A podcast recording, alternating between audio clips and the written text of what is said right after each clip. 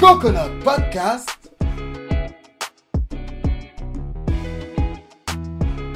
Saison 5.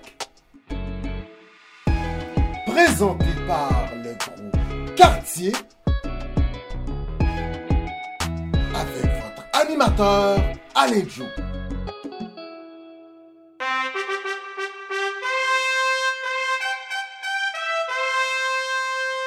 Mesdames, Messieurs, bonjour, Koué. Écoutez, en ce spécial de Coconut Podcast Junior, eh bien, nous nous retrouvons au pensionnat du Saint-Nom de Marie avec des étudiantes plus qu'incroyables. Dernièrement, nous avions eu la chance de nous entretenir avec les étudiants du comité diversité. Eh bien, aujourd'hui, attachez votre tuque, on est avec des femmes de changement qui vont brasser la cage de notre Québec. Dans quelques années, je pourrais vous dire, et elles commencent dès maintenant. Ce sont ces étudiants du comité féministe du pensionnat du Saint-Nom de Marie. Alors, je suis assisté aujourd'hui, co-animatrice, hein, c'est intéressant, euh, Madame Mélanie Dubois, cette superbe enseignante du pensionnat du Saint-Nom de Marie. Peut-être euh, nous dire quelques mots, Mélanie? Bonjour, oui. Euh, très contente de faire le post podcast sur le comité féminin, ben, sur le 8 mars, en fait, sur euh, la Journée internationale des droits des femmes et de voir est-ce que c'est. Est-ce qu'on en a encore besoin de ça aujourd'hui ou on a atteint l'égalité? C'est une bonne question, je pense. Toute une question et c'est pour ça qu'on a avec nous deux étudiantes qui vont aborder la question avec nous. Est-ce ringard de parler de féminisme aujourd'hui ou c'est tout à fait d'actualité? Alors, dans un premier temps, messieurs, dames, accueillons à Coconut Podcast, je dis bien, Allah! Bonjour. Comment vas-tu? Ça va bien vous? Bien, merci. Merci de t'enquérir Euh, de mes... hein, comment je vais? euh, C'est très apprécié. Et aujourd'hui, toi, tu es sur le comité euh, féministe euh, Ouais. du pensionnat de- du Saint-Nom de Marie. Pour quelle raison? Parce qu'en fait, je trouvais ça intéressant de donner de mon point de vue et euh, mettre un peu de ma sauce, je peux dire ça comme ça, parce que moi, je suis voilée, puis je me dis que le féminisme et le voile, c'est quelque chose dont on parle pas nécessairement, puis on pense qu'ils ne vont pas bien ensemble, mais je trouve que je peux toujours apporter un nouveau point de vue de religion et de voile dans le féminisme. Un regard nouveau. Ouais, Excellent. exactement. Et nous avons une autre étudiante, élève, la dernière mais non la moindre. Messieurs, dames, elle peut vous impressionner en jouant tocar su guitare. Elle joue un peu de piano, hein, la famille lui a appris. Mais surtout, elle est engagée auprès de ses camarades, auprès de son institution et de la société québécoise. Accueillons à Coconut Podcast, je dis bien, demoiselle Katia. Allô? Comment vas-tu, Katia? Très bien, merci. Alors là, vous êtes si polis, les filles. Vous me demandez comment je vais. Alors là, je, je tombe des nues. Euh, toi, tu t'es impliquée, euh, Katia, sur le comité féminin. Pour quelle raison? Euh, en fait, parce que euh, d'abord, moi, je suis vraiment entourée par... un D'abord, j'ai un entourage vraiment qui accepte euh, les normes de... L'égalité, l'égalité entre femmes et hommes. Ok, Mais ok, superbe. Il y a une partie de mon entourage qui est vraiment, vraiment une, une partie masculine qui Mhm. arrête pas de montrer le fait que oh, les hommes, ce serait toujours supérieur aux femmes, mais d'une manière que comme oh, les hommes, ça travaille, les femmes, c'est dans la cuisine. Mettons, c'est les hommes qui invitent les filles à sortir ou peu importe, mais vraiment On aussi est encore dans euh, des façons de faire très traditionnelles là, dans ce cas-ci. traditionnel, hétéronormatif. Puis je voulais aussi genre une place pour me défouler parce que à chaque fois que j'essayais de les confronter, j'arrivais jamais à avoir le dernier mot et ça, ça me frustrait beaucoup parce que au fond, j'ai comme je savais que j'étais raison. Je sais pas que je, je sais que j'ai toujours raison, mais pour cette fois, vraiment, il faut une égalité. Donc, euh, c'est vraiment bien une place où se défouler, montrer son point de vue et aussi pour changer un peu le cours de l'école, l'année scolaire avec les nouveaux projets pour essayer de faire quelque chose de plus grand à partir euh, d'un point de départ plus petit. Excellent, excellent. Et une question pour euh, notre co-animatrice, Madame Dubois. Euh, pour quelle raison avoir mis de l'avant un comité féministe, sachant qu'on est dans une école à majorité euh, de filles, majoritairement, euh, on s'entend que bon, les filles entre elles, elles savent que euh, il faut défendre les droits des femmes. Est-ce que c'était essentiel qu'il y ait un tel comité dans une institution si reconnue et prestigieuse que celle dont vous enseignez? Moi, j'aimerais savoir, est-ce que c'était primordial de mettre sur pied ce comité? Euh, ben, je pense que oui, c'est primordial dans une école de filles qu'il y ait un comité qui se penche sur l'égalité homme-femme. Mais de l'origine du comité féministe, ça vient de la direction, en fait. En 2020, je ne sais pas si vous vous rappelez, il y a eu des jeunes hommes dans les écoles privées qui se sont mis à porter des jupes pour dénoncer l'hypersexualisation des filles. Alors, c'est à partir de ce moment-là, en fait, que la direction a décidé de fonder un comité féministe pour justement gérer toutes ces questions-là dont l'uniforme, qui est souvent problématique dans les écoles privées. Euh, puis on sait aussi toute la question euh, de l'uniforme genré. En fait, pas nécessairement dans les écoles privées, mais on regarde euh, dans les écoles publiques, par exemple, il y a l'école Robert Gravel qui a créé le premier code vestimentaire non genré. Parce que dans le fond, dans les codes vestimentaires, souvent, on pouvait changer élève par jeune fille. L'élève, bon, ne portera pas des bretelles spaghetti. On peut dire peut-être jeune fille. Donc, euh, je pense que ça origine de là. Puis je pense que dans le fond, la direction voulait donner une voix aux élèves dans un comité pour pouvoir changer les choses dans leur école. Donc moi, je trouve ça super positif que ça ait été créé, ce comité-là. Et comme la direction qui savait que j'étais féministe, que j'avais écrit un livre sur le féminisme, que j'avais fait des études féministes, ben je pense que naturellement, ça m'est revenu, ce comité-là. Excellent, excellent. On passe à nos élèves. Euh, Ala, Katia, moi actuellement, j'ai le livre Le féminisme de votre enseignante, Madame Dubois, qu'elle a coécrit avec une autre enseignante que moi j'ai eue à l'université, Madame Bertrand. Ça vous fait quoi de savoir que votre enseignante a dédié une partie de sa carrière euh, dans cette lutte pour la reconnaissance, l'égalité homme-femme. J'aimerais vous entendre, euh, Ala, et par la suite, Katia. Ben moi, je trouve ça vraiment intéressant comme de, de justement prendre ces valeurs mhm. jusqu'à en écrire euh, un livre sur le féminisme. Donc, vraiment, je trouve ça vraiment assez honorable de vraiment vouloir être fier pour ces valeurs, puis euh, justement pouvoir en parler à comme tout le monde et même le faire passer dans les sphères de l'éducation parce que les gens en général, là où ils, sont plus éduqués, c'est ben, à l'école, clairement. Puis c'est à travers les livres qu'ils apprennent davantage. Et je trouve que, sachant vraiment vouloir comme euh, prôner ces valeurs du féminisme euh, à travers un livre scolaire, je trouve ça vraiment incroyable justement parce que tous la génération, notre génération qui va être la future génération, ben justement ils vont savoir c'est quoi le féminisme, puis ils vont justement vouloir euh, vouloir en apprendre davantage. Et écrire un livre dessus c'est vraiment très, moi je trouve ça vraiment respectable, comme je trouve ça vraiment incroyable. Et vraiment je trouve vouloir en faire autant sur quelque chose, sur une valeur que que j'apprécie justement. Bah, je te vois rire parce que tu as sûrement vu la question que j'allais te poser. Euh, à quand un livre de Alain euh, sur le féminisme à la marocaine, par exemple? Ouais, je t'écoute. Ouais, mais justement, j'ai toujours voulu écrire un livre. J'ai toujours voulu. C'est toujours quelque chose chez moi. Et toute ma famille, toutes mes amis le savent. tes parents sont écrivains ils sont Non, pas du tout, mais ils me connaissent, ils savent. J'ai toujours, depuis que je suis petite, j'écris souvent. Et ils le savent, et beaucoup de mes amis s'attendent à ce que j'écrive un livre. Ils s'attendent vraiment à ce que j'écrive un livre. Ils me disent, quand tu auras ton livre, je vais, je vais signer ton livre et tout. Ok, donc la préface, euh, ça va être Madame euh, Dubois qui va la signer. Pourquoi pas? Pourquoi pas? Ouais, franchement. Euh, Katia, très rapidement, le fait de voir que ton enseignante soit quand même une ressource au sein des universités, euh, en éducation, par exemple, en ce qui a trait à l'enseignement euh, du féminisme, euh, vulgarisation de ce courant social. J'aimerais t'entendre, toi, ça te fait quoi lorsque tu as ce livre entre les mains, que on, te dit à la page 15, tu devras lire sur Angela Davis dans une semaine? Ça te dit quoi? Je t'écoute.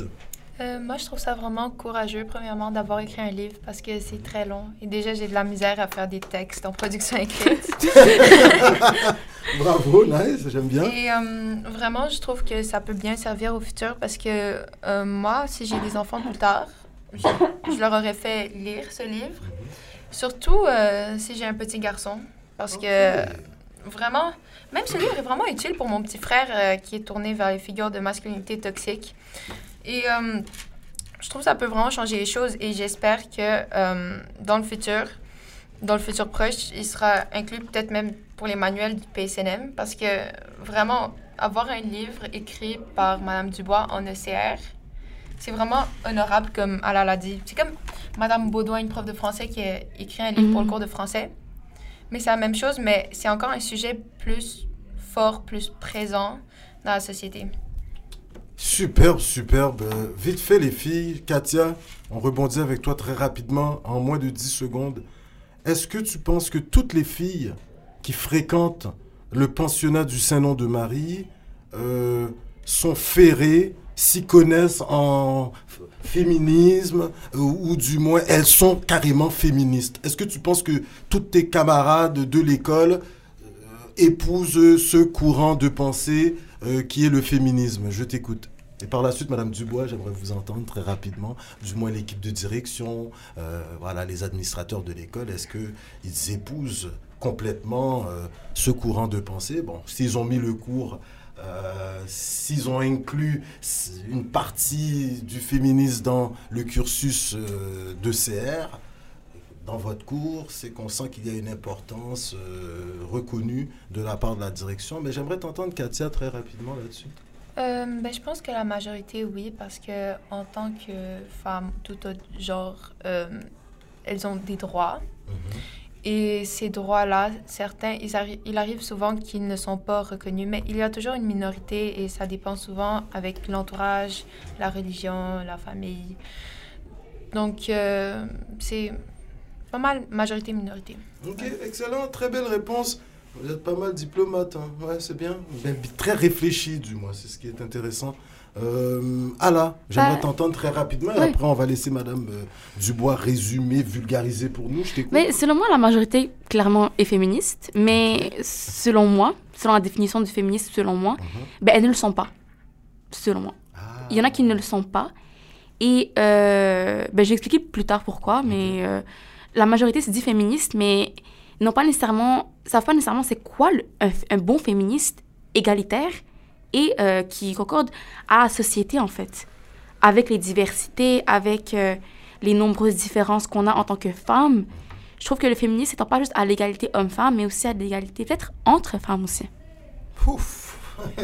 Là, on sent que, voilà, hein, on est parti du bloc de départ. Là, on est en plein dans, dans- dans le plat principal. Vous vous exprimez d'une manière euh, si éloquente. Bravo. Madame Dubois, co-animatrice. Oui. Euh, Est-ce que vous êtes capable de dire à 100% que tous les collègues que vous avez eus pendant vos, hein, on va dire, 20, 20 ans de carrière ont été des pro-féministes, ils étaient pro, euh, voilà, égalité des chances, équité salariale J'aimerais vous entendre une genre de critique de la société peut-être Euh, très rapidement. Est-ce que vous sentez que la société québécoise tend vers plus euh, d'accommodement et même d'égalité? Je vous écoute. Euh, ben, je peux pas parler pour tous mes collègues, mais c'est sûr que je pense pas qu'il y a quelqu'un qui va dire euh, non, on veut que les femmes retournent aux casseroles et euh, à la maison.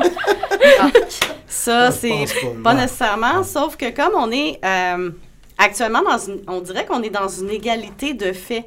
On a l'impression d'avoir l'égalité parce que les femmes ont accès à, euh, dans le fond, à- à- à- aux études. Avant, je veux dire, les femmes ne pouvaient pas devenir médecins, ne pouvaient pas devenir avocates. Donc aujourd'hui, ça, c'est plus un problème. Les femmes étudient, les femmes travaillent. Euh, donc, on a l'impression qu'on l'a atteint l'égalité puis qu'on n'en a plus vraiment besoin.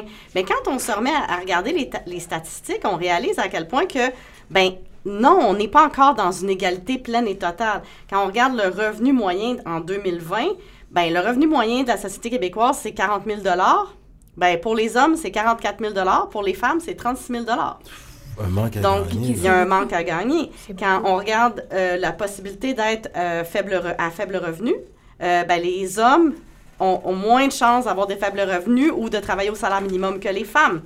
Le temps consacré aux tâches domestiques, les femmes en font une heure de plus par semaine que les hommes. C'est une heure de temps qu'elles ne passent pas dans leur travail rémunéré. Les femmes gagnent moins d'argent, mais pourtant, elles sont plus nombreuses à avoir des diplômes universitaires. On parle de 36,5 virgule, euh, versus 29% pour les hommes. Donc, il y a quand même il y a des disparités. Et vous savez quelle est la première cause de mortalité des femmes? Les filles? Hmm. Cancer du sein? Ah, ok. Je vais peut-être dire euh, morte en dedans en naissance, peut-être. Hmm. Ah, La violence conjugale. Ah. Donc, l'endroit le Oui. plus dangereux pour les femmes à l'heure actuelle, c'est leur propre maison. Vous imaginez? Encore aujourd'hui au Québec. Donc, quand on parle d'égalité homme-femme, ça va beaucoup plus loin que les femmes peuvent travailler ou ont accès aux mêmes droits. Puis quand tu parles à la de justement des, des différences entre le féminisme, ben c'est sûr que au départ, les féministes voulaient l'égalité, voulaient le droit de vote, elles voudraient les mêmes droits. Mais aujourd'hui, on parle de féminisme intersectionnel, on parle de Mhm. diverses oppressions. Et ben le féminisme noir, entre autres, c'est eux qui, qui ont commencé à dire, mais le féminisme des femmes blanches, il nous, il nous ressemble pas. Exact, c'est exactement, ouais. Oui. Puis c'est la même chose pour les femmes voilées. Il y a des, il y a des, les féministes, des fois, s'entendent pas toujours.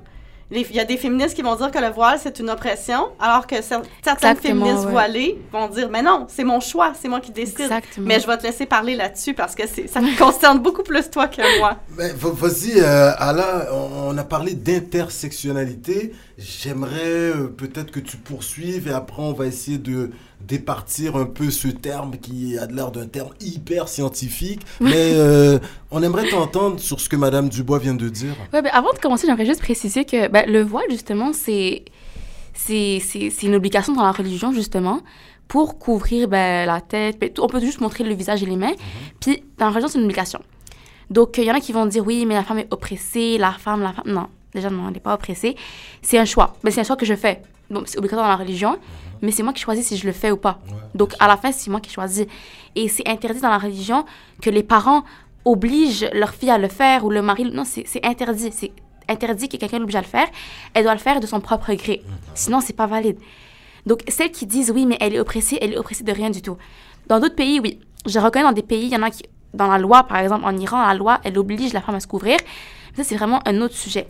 Puis, vraiment, j'aime pas, par exemple, tu sais, je suis au pensionnat et tout, puis là, on vient, puis on me dit, est-ce qu'on t'a obligé? C'est parce que les gens sont, sont mal éduqués sur ce sujet. Ils ont des gros préjugés, ils ne vo- voient que ce qui, est écrit dans les nouvelles, qui dit, oui, euh, en Iran, une femme a été tuée, euh, Massa Amini qui a été tuée parce qu'elle n'a pas voulu porter son voile correctement, ou euh, en Arabie Saoudite, euh, les femmes sont oppressées, doivent rester à la maison. C'est vraiment très différent. Et vraiment, le féminisme de la religion est très différent du féminisme sociétal.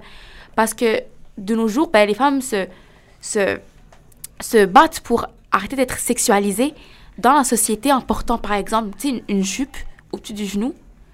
Elles veulent arrêter de sexualiser, mais selon moi, on devrait être arrêté de, de nous blâmer parce que on porte une jupe trop longue, parce qu'on est prude, ou une jupe trop courte, parce qu'on est hyper sexualisé.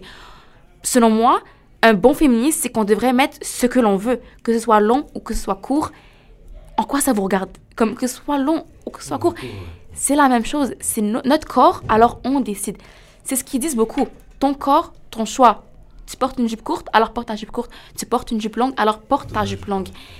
Il n'y a, pas- y a pas vraiment à, à dire. Et j'aime pas vraiment nécessairement les, les filles aussi qui vont penser que euh, porter un voile euh, jeune, c'est euh, ne pas attirer le regard des gens. Si je décide de porter un voile, c'est parce que je ne veux pas que les gens ne me regardent comme un corps. J'ai pas envie que les gens me regardent comme un corps, j'ai envie que les gens regardent ma personnalité. ouais, ouais, J'ai un cerveau, tu sais. Je suis pas juste un voile. Même des profs me voient juste comme un voile, en fait. Je suis pas juste un voile, je suis une personnalité. J'ai une personnalité, j'ai un caractère, je suis une personne comme quelqu'un d'autre. C'est pas juste que j'ai un voile sur la tête que je suis juste ça, en fait. Je suis vraiment pas juste ça, puis j'aimerais que les gens se rendent compte aussi que sous sous chaque voile, ben, il y a un cerveau, en fait. Sous chaque voile, il y a une personnalité, il y a une femme, il y a une femme qui défend ses valeurs, qui aime ce qu'elle est, qui veut se sentir belle aussi comme toutes les autres femmes et qui subit la pression, qui subit énormément de pression de la part de tout le monde, en fait, de la société en général, pour qu'elle trouve un emploi, même si elle a un voile, pour qu'elle se trouve euh, un logement, même si elle a un voile. Et je trouve ça vraiment Puis il faut, il faut, il faut souligner ça, en fait. Et c'est vraiment important parce que c'est un aspect important du féminisme. Wow. On appelle ça l'essentialisation. On t'essentialise à ton voile. Ouais, en exact, fait. exactement. Ou on essentialise les femmes à la sexualité. Ouais, comme une femme, c'est un objet. Une femme, c'est juste un voile. C'est une femme prude. C'est bon, elle sert à rien. C'est intéressant que tu nous a- ramè- que tu nous apportes ces faits euh, vécus presque. hein. On sent que ça, ça vient de l'intérieur, ça vient du plus profond de toi. Euh, Katia, j'aimerais euh, que tu rebondisses. Toi, lorsque tu vois euh, Allah nous dire, euh, relater ceci, toi-même tu disais en début d'entrevue qu'à la maison, euh, des fois les cousins ou je sais pas, des fois tu pouvais sentir que ton point de vue, il réussissait pas à faire son chemin nécessairement. On vient de différentes cultures, il y a différentes façons d'aborder certaines questions. Est-ce que pour toi qui est d'origine slave, hein, voilà, est-ce que le fait d'être femme, ayant grandi dans la culture slave, ça peut compliquer des fois un petit peu, euh, voilà, la perception de tes cousins par rapport à ton émancipation ou ta façon de voir la vie? Je t'écoute. Bon, moi, j'ai pas tant de cousins, j'ai seulement une cousine, mais, euh, ouais. Mais en tout cas, moi, j'ai jamais, euh, jamais eu de grandes restrictions comparées à certaines familles slaves parce que mes parents, ils pensent plus de manière jeune, de manière nouvelle génération. Parce que eux, ils ont justement vécu quelques oppressions ou quelques incompréhensions d'idées, Mhm, de points de vue quand ils étaient justement, quand ils avaient mon âge, par mes grands-parents. Mais c'est surtout mes grands-parents qui sont vraiment, je trouve, ils sont coincés dans, dans les... euh, dans les dans- surtout dans les normes hétéronormatives. Toujours quand... euh, ils disent que la société, euh, ça devient vraiment un, un- gros débarras avec les hommes qui portent des talons hauts et avec les jupes. Donc, je trouve que ils sont vraiment pas acceptants. Moi, j'aime... Genre, je sais que ça peut... Je peux pas changer leur point de vue que ça va toujours rester ainsi, mais je souhaite vraiment que pour les générations futures, ça se complique moins et que euh, ils aient plus des, des idées euh, des idées libres. En gros, comme chaque culture, euh, elle doit se respecter. Ça ça veut pas dire nécessairement que la culture slave se limite vraiment aux normes traditionnelles, malgré le fait que ce soit la majorité. Mais ouais, c'est vraiment tout ce que j'ai à dire. Excellent. Et là, on a notre spécialiste avec nous. Elle nous a parlé d'intersectionnalité. Ce qui est intéressant, euh, en faisant les petites revues de presse du week-end, on est tombé sur un article paru dans Le Devoir. Euh, Émilie Nicolas, entre autres, qui faisait tout un article. C'est quoi l'intersectionnalité? Ça date euh, du 2 mars, alors on ne peut pas être plus récent que ça. Et euh, elle nous disait que le mot intersectionnalité, il a été popularisé à la fin des années 1980 par la professeure de droit américaine Kimberly Crenshaw. Mais il renvoie à une manière de comprendre les droits des femmes et de lutter pour celles-ci sous plusieurs formes et également ben, il y a des femmes qui vivent euh, des affres sur plusieurs continents. Alors c'est cette lutte. Et là maintenant, j'aimerais que Madame Dubois, avec votre façon de vulgariser si propre à vous, euh, il y a différents courants féministes. On a différents peuples, hein, on peut le dire là au Québec. On va parler pour le Québec. Comment faut-il comprendre l'intersectionnalité? Pour moi, Monsieur Joseph, c'est un concept quand même assez nouveau. Euh, comment pouvez-vous le vulgariser pour que l'ensemble du Québec le comprenne euh, à la façon pensionnat du Saint-Nom de Marie Euh, L'intersectionnalité, en fait, c'est de montrer les différentes couches d'oppression vécues par les femmes. En fait, quand on est une femme blanche, on vit de l'oppression parce qu'on est une femme. Mais si on est une femme racisée, on va vivre de l'oppression, de la discrimination raciale, par exemple, et on va être discriminé parce qu'on est femme. Et là, plus il y a de différences, si on, vit, on est une femme handicapée, si on est une femme voilée. Euh, donc, ce sont des, niveaux. Si on est une femme pauvre, c'est une autre oppression. Donc, c'est pour démontrer, en fait, qu'une personne peut vivre différentes oppressions et plus elle a de d'oppression. En fait, par exemple, une femme qui serait handicapée, qui serait euh, euh, lesbienne, par exemple, va vivre trois oppressions. Donc, plus il y a d'oppression, euh, ben, plus la personne est discriminée, exclue de la société. Donc, euh, et, et ce sont des études qui sont faites euh, dans les études féministes, dans les universités. Ça fait longtemps euh, qu'on travaille sur l'intersectionnalité, même si le gouvernement Legault il a décidé que ça n'existait pas ou que c'était pas un Euh, Tout point. l'article de Madame euh, Exactement. Nicolas. là. Oui, parce que euh, la ministre à la condition féminine a dit que l'intersectionnalité, c'était pas une voie qu'il privilégiait. Alors, ben, si on privilégie pas cette voie-là, c'est qu'on tient pas compte de toutes les oppressions, en fait, que les personnes peuvent vivre, dont les femmes.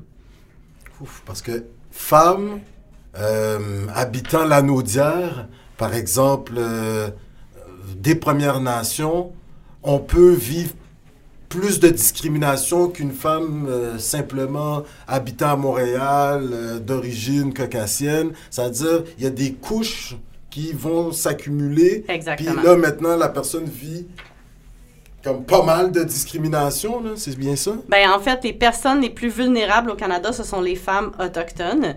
Elles ont huit fois plus de chances de mourir assassinées qu'une femme blanche et elles ont 11 fois plus de chances d'être interpellées par la police.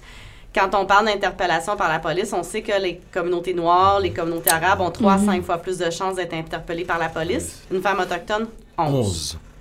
Donc, euh, et il y a vraiment une problématique. Là, on parle de euh, 2000 quelques femmes, et les chiffres sont pas, euh, sont pas complets, là, mais si on faisait un pourcentage de la population québécoise, depuis plus de 20 ans, il y aurait 25 000 femmes québécoises qui auraient été assassinées si on fait une comparaison avec les femmes autochtones. Donc, des fois, on regarde les chiffres, on peut dire, ah, c'est pas beaucoup. Mais en fait, si on compare la proportion de population, c'est comme s'il y avait eu 25 000 femmes québécoises disparues, assassinées. Ben, il y aurait eu une enquête bien avant si ça avait été des femmes Mhm. Ouais. québécoises ou canadiennes. Bon, on, on voit que il y a quand même à départir euh, plusieurs façons de voir cette lutte pour l'égalité, euh, différents courants, euh, quelques courants que je pourrais vous citer. Le féminisme libéral égalitaire. Ça, c'est les, euh, les féministes qui ont euh, lutté pour le droit de vote. C'est les suffragettes. Par la suite, on a le féminisme. Radical. Une fois qu'on a eu les mêmes droits, on s'est dit, ah, mais comment ça que ça marche pas? Comment ça qu'il n'y a toujours pas d'égalité? Comment ça que je gagne moins cher? Comment ça euh, je continue la double tâche? Donc, et, et c'est là qu'on a créé l'idée du patriarcat, qu'il y a une, que la société, c'est comme un, dans le fond, une, une discrimination systémique envers les femmes. Euh, Ala, après euh, Ouais. le féministe radical, quel autre féminisme qu'on a? Euh, féminisme de la féminité. Le féminisme de la féminité, ça, c'est les femmes, en fait, qui veulent se réapproprier le côté femme. C'est les femmes qui, euh, par exemple, les sages-femmes, on a retiré des femmes l'accouchement. Pendant des années, les médecins se sont appropriés ça, alors que les femmes accouchaient des femmes depuis des millénaires. Ouais. Donc, la féminité a dit non, non, non, il faut revenir à l'idée des sages-femmes, la transmission de savoir entre les femmes et l'allaitement. L'allaitement public, c'est les féministes de la féminité qui vont lutter pour ça. Elles ont un discours différent des autres féministes, mais ça reste encore quand même des combats importants pour les femmes. Quand on sait que l'année passée, au centre Itoun, il y a encore une Ouais. femme qui s'est fait mettre dehors parce qu'elle allaitait son bébé en public. Wow. Tout à fait. Euh, Katia, pourrais-tu nous relater un autre type de féminisme? Euh, le féminisme noir au courant de l'intersectionnalité. Donc, c'est le féminisme où on parle des diverses oppressions. Ok, excellent. Mhm. Par la suite, euh, encore Katia? Euh, le féminisme postmoderne. Postmoderne, allez-y donc, Madame euh, Dubois. Ben, c'est postmoderne. Il y a aussi les féministes solidaires, en fait. Euh, ben, c'est des courants de féministes à travers le monde. Postmoderne aussi, c'est l'idée. euh, on parlait tantôt, Cathy, de, de- du genre et euh, du sexe. Ben là, c'est ce féministe-là qui dit, ben en fait, le genre, c'est quelque chose de construit. Ça, ça vient aussi des féministes radicales. Et le sexe, c'est biologique. Mais aujourd'hui, quand on parle justement de non-binaire, euh, tu sais, d'arrêter de, de- s'attribuer, dans le fond, c'est pas parce qu'on est de sexe féminin qu'on devrait s'habiller d'une certaine façon. Ben, c'est un peu ça aussi, le, le féminisme postmoderne. c'est d'aller justement au-delà de ce qu'on a attribué au sexe. Mais il y a- il y, a beaucoup plus que ça, là, mais là, je viens vraiment de résumer, résumer, résumer. Ah ben écoutez, euh, merci, merci. Les filles, on a vu les différents euh, types euh, de féminisme. Oui, reste un. on, on reste un. Reste le- féminisme solidaire. Ben, c'est celui qu'on... à travers le monde, la solidarité Ouais. des femmes à travers le monde. Mhm. Entre autres, il y a euh, euh, La marche du la marche du pain des roses qui avait été faite, puis que c'était international. Il y avait des femmes à travers le monde, euh, mais ça avait été organisé par, entre autres, Françoise David et la. Fédération des femmes du Québec. On s'en rappelle. Oui, on s'en rappelle. Maintenant, on a parlé de ce qui était plus compliqué, mais quand même, on sait qu'aujourd'hui, 8, hein, mercredi le 8, on va le mettre comme ça, mercredi le 8 mars, journée internationale des droits des femmes. Au pensionnat du Saint-Nom de Marie, on est capable d'analyser, de porter certaines critiques au niveau sociétal, mais vous êtes des femmes d'action. Vous avez tout plein d'activités dans votre école qui vraiment permet une émancipation au plus haut niveau des jeunes filles comme les vôtres et vous êtes des modèles pour le reste du Québec. Euh, Alain, toi qui es super impliqué, peux-tu me relater les bons coups du pensionnat du Saint-Nom de Marie les comités euh, développement durable, par exemple, si tu t'y connais, euh, Katia, au niveau de la musique, comment vous avez certaines de vos amies qui vont à certaines compétitions et qui font rayonner, qui, qui réussissent à même à battre à plat de couture euh, des jeunes garçons de d'autres écoles pour ne pas les nommer. Bref, Donc, euh, j'aimerais vous entendre euh, les bons coups. Madame Dubois, vous pouvez compléter également les bons coups du pensionnat du Saint-Nom de Marie. On vous écoute très rapidement des spectacles, des sorties qui permettent euh, des invités de marque euh, qui viennent faire des conférences, qui permettent vraiment à motiver euh, les jeunes filles du pensionnat du Saint-Nom de Marie. On vous écoute. Mais moi, je- j'ai un souvenir qui vient en tête. C'était en 2020, juste avant la COVID. Ben, j'étais en secondaire 2, puis il y avait le, le Music Fest, en fait. Puis quand on est allé au Music Fest, c'était... ben, c'est un, ben, c'est un concours de musique, justement, de, de plusieurs orchestres. Et là, quand on y allait, c'était à Marie-Victorin, à l'époque. C'était au Célèbre Marie-Victorin. Puis quand on l'a fait, on passait, tu sais, on était avec nos instruments et tout, on était fiers de jouer. Puis je voyais quelqu'un qui avait dit à voix haute, « Ah, c'est- il y a que des filles, en fait. » Il avait, il avait dit ça un peu trop fort. Ah, il n'y a que des filles. Et euh, après, genre, il riait avec son, son ami. Et là, genre, on comprenait pas, on a regardé, on était comme, OK. Puis après, euh, on les voyait, ben, on avait justement gagné ben, une, une- un bon prix, un argent plus. Euh, Bravo, bravo. On va pas passer ça sous silence quand même, ouais. mais c'est pas. Bref. Mais on avait gagné argent plus, mais c'était un commentaire, genre, qui nous est resté comme. euh, il avait dit un peu à voix haute, ah, il y a, y a que des filles, en fait. Et c'était vraiment le ton, il avait dit que. qui nous avait quand même surpris, surprise, mais. euh, c'est ça qui me venait en tête, mais je trouvais ça vraiment bien qu'on ait l'opportunité, justement, de, de, de rayonner parce qu'on n'est pas vraiment connu comme école de filles, parce qu'au Québec, justement, il n'y en a pas beaucoup des écoles de filles, clairement. Donc là, on, on vient et on rayonne à travers un concours de musique. Je trouve ça vraiment, vraiment honorable de notre part, honnêtement. Ok, Puis- super. Donc, par euh, vos représentations Mhm. dans différentes compétitions, Exactement. vous êtes capable en de- robotique ouais, aussi. ouais, ok. Euh, récemment, il y avait à, au Collège Grassel euh, si- la simulation des Nations Unies. J'ai un peu y participé, mais il y avait le Simonieux. Puis justement, représenter le pensionnat dans ce genre de concours, je trouve ça vraiment, vraiment bien. C'est comme le Parlement des jeunes aussi. Ok, ouais, Donc, bravo. je trouve ça vraiment bien que le pensionnat puisse, genre, vraiment rayonner dans ce genre de compétitions qui sont vraiment comme euh, connues, qui sont dans le domaine. Ça du- montre l'excellence Ouais, des surtout filles. dans hein, le domaine l'excellence au collégial. féminin. Exactement, ouais, ouais. Nice, bravo. euh, Katia. Euh, Cathy, excusez, hein, Katia, Cathy. chose, Oui, ça même va. chose, d'accord. Euh, je savais de parler slave, tu sais, Ouais, euh, ukrainien. Euh, très rapidement, euh, toi, j'aimerais t'entendre euh, à ce niveau. Euh, moi, la première chose qui me vient en tête, c'est l'équipe de Génie en herbe. C'est vraiment des gros cerveaux. Moi, je fais pas partie de l'équipe là, parce que je réponds vraiment pas vite. Ça prend vraiment une grande vitesse, une grande précision des réponses. Et euh, honnêtement, je suis vraiment surprise et contente qu'on ait une équipe de Génie en herbe. Il me semble que c'était c'était quand même récent. Et euh, c'est contre des équipes mixtes. Donc, c'est aussi une chance de faire euh, Mhm. les, euh, les élèves du pensionnat. Ok. Contre Brébeuf. Ouais. Et, euh, Bah, après, vous vous retrouvez dans le même cégep. Ouais, euh, Ah non, ah non. euh, et euh, il y a aussi, il y a aussi l'équipe d'improvisation. Ah, super. Vraiment, c'est c'est vraiment des, des grosses étoiles. Il y a une fille elle est vraiment superbe. Elle s'appelle Clara. Elle est vraiment géniale en improvisation. Je suis sûre qu'elle va devenir comédienne. En Ben, un, un petit bonjour à Clara et son équipe. Hein, ouais, voilà. Ouais, c'est euh, ça a un bon potentiel pour le futur. Ok. Donc, euh, vraiment, le fait, tout ce que vous me dites là, c'est que toutes les activités qui sont en dehors des murs nécessairement du pensionnat, vous trouvez ça intéressant parce que ça fait connaître, voilà, euh, toutes vos capacités, comme vous disiez. Puis lorsque vous entendez des petits commentaires un peu, hein, eux autres, le bof. Eh bien là, ça vous fait redoubler d'ardeur et vous rentrez à la maison avec euh, les différents prix, euh, distinctions. C'est comme, bon, attachez votre sucre parce que vous allez nous retrouver plus tard dans les compagnies, vous voyez, Ouais. à la tête de ces compagnies. Euh, Madame Dubois, j'aimerais vous entendre, vous, euh, vous qui avez quand même pas mal d'années hein, sous la cravate, hein, si on peut dire comme ça.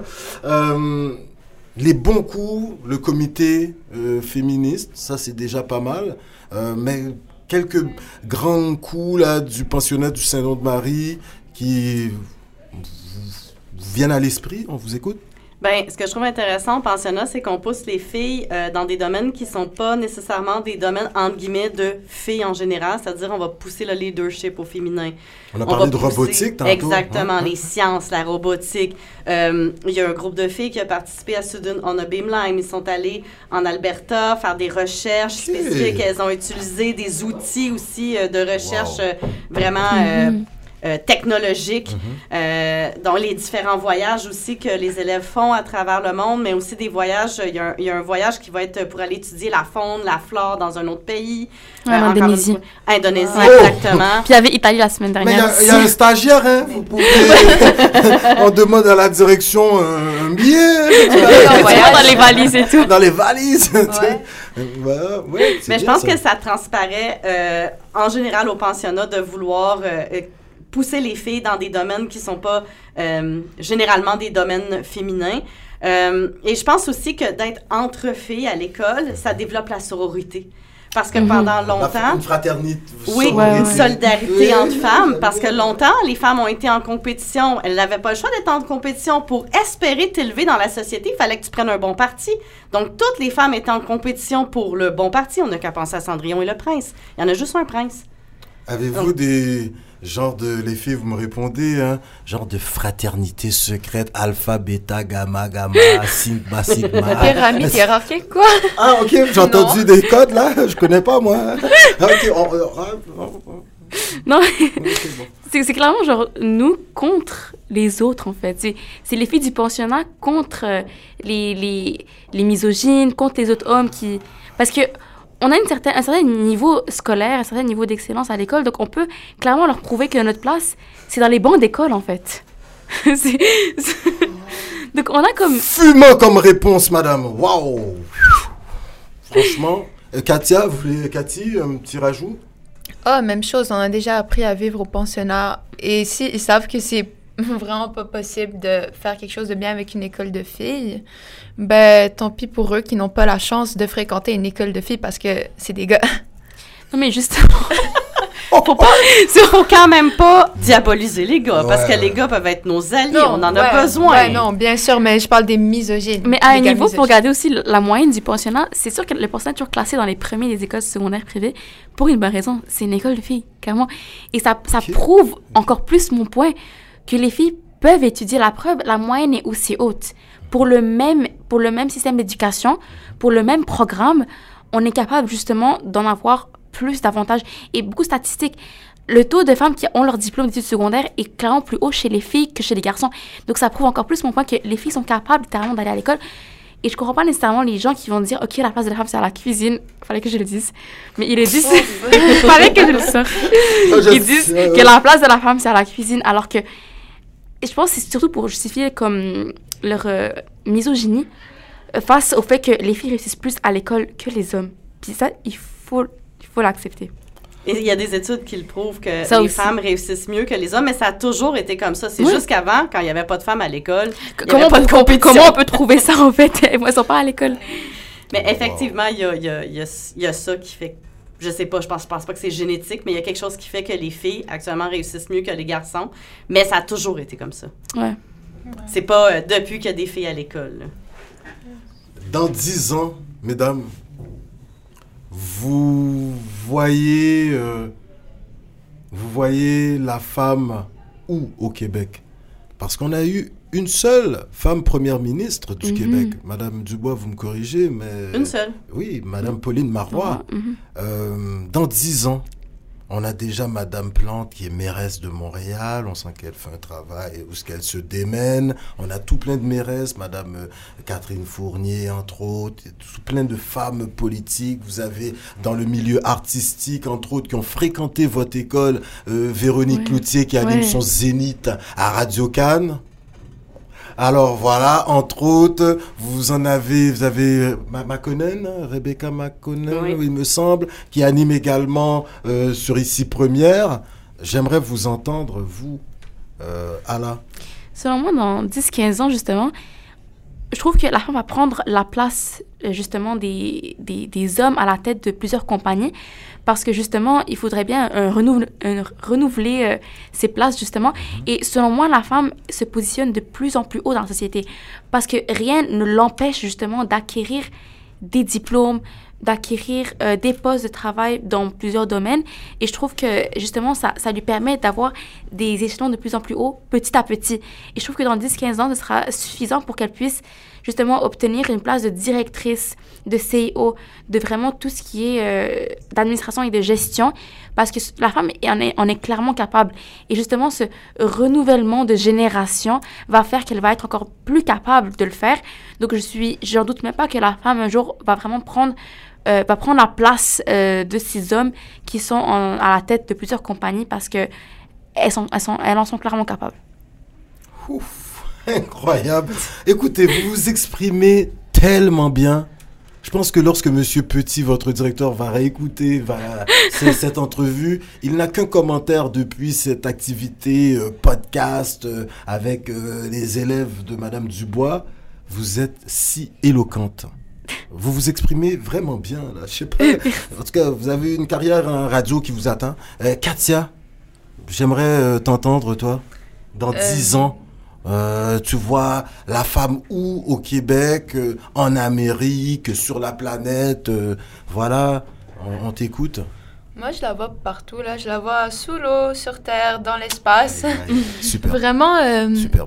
je peux pas faire des prédictions concrètes parce qu'à chaque fois qu'on essaie de prédire le futur, c'est c'est jamais ce qu'on prédit. C'est toujours imprédictible. Mais je n'ai que des souhaits.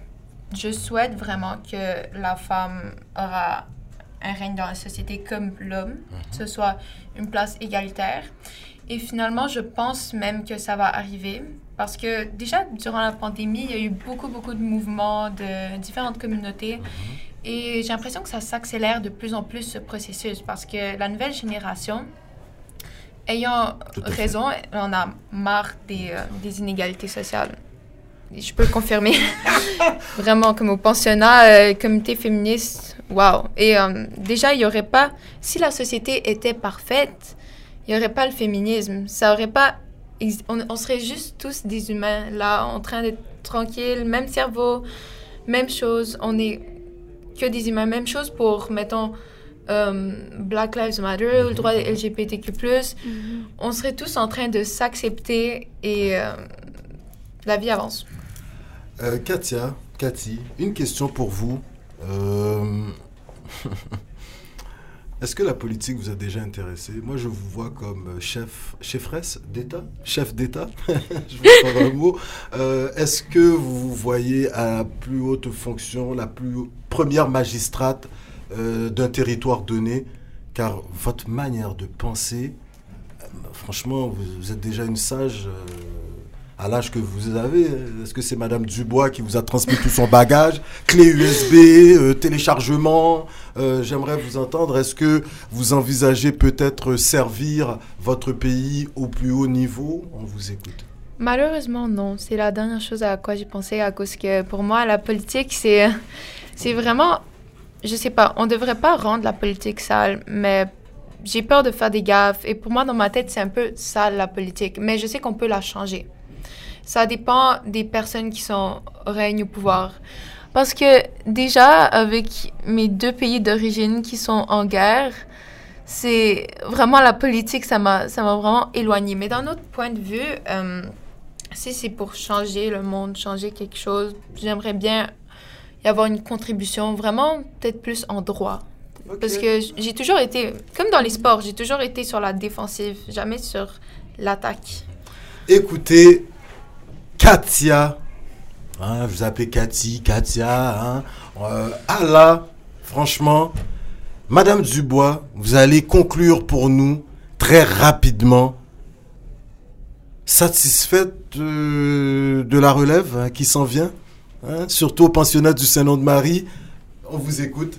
Ah oui, non, très fière de la relève, très fière de mes élèves, très fière de leur euh, vision des choses. Si je peux faire un souhait pour dans 10 ans, je, je suis quand même une mère d'un jeune garçon. Et euh, j'espère en fait que les jeunes garçons et les jeunes filles seront main dans la main pour une plus grande parité, une plus grande égalité homme-femme. Et on pourrait inclure à ça euh, que les humains soient main dans la main pour une plus grande égalité et parité entre justement toutes les cultures, toutes les religions, l'égalité des sexes. Moi, je pense qu'on peut pas faire ça sans euh, que les hommes et les femmes se tiennent la main là-dedans. Écoutez, messieurs, dames, toute une entrevue, une superbe conversation en cette journée internationale des droits des femmes. Écoutez, Coconut Podcast, on a eu l'opportunité d'aller à la rencontre de nos frères et sœurs des Premières Nations. Alors, en langue inou, ils nous disent Chinash Kumitin. Voulez-vous essayer, mesdames? Chinash Kumitin. Comme Étienne? Oui, très bien. Excellent, excellent. Par la suite, euh, nos frères et sœurs euh, en Abitibi, en langue algonquine, ils nous disent Miigwech. Miigwech. Désolée pour eux, Miigwech. Excellent. Miigwech. Ah, superbe, avec même l'accent, c'est pas mal. Et finalement, dans la région de Montréal, nos frères et sœurs des Premières Nations, entre autres Mohawk, ils nous disent Nyawen. Nyawen. Nyawen. Nyawen. Écoutez, euh, je pense que même Madame Dubois essaie de nous dire merci beaucoup en langue algonquine. Kichimigwech. Ah! Kichimigwech. Puis nous avons euh, nos frères et sœurs Inou, Inuit, euh, pas Inou, Inuit, ils nous disent Nakurmik. Nakurmik. Oui. Nakurmik. Nakurmik. Eh, excellent. Alors, messieurs, dames, écoutez, moi, j'ai appris un peu de cela. Je peux vous dire spasiba. J'ai appris un petit peu euh, de langue du nord de l'Afrique. Je peux vous dire un bon chokran. Et puis, moi, je suis des Caraïbes. Alors, je peux vous dire un bon merci. Alors, messieurs, dames, nous étions, oui, sur les ondes de Coconut Podcast Junior au studio Alter. Alt, Alt Studio du PSNM. Excellent, merci madame la co-animatrice. Et surtout, on se revoit pour une prochaine entrevue sur les ondes de Coconut Podcast Junior. Alors, on vous dit à la prochaine. Merci. Et comme à l'accoutumée, Niawen, au revoir. Tchou. Nyawen.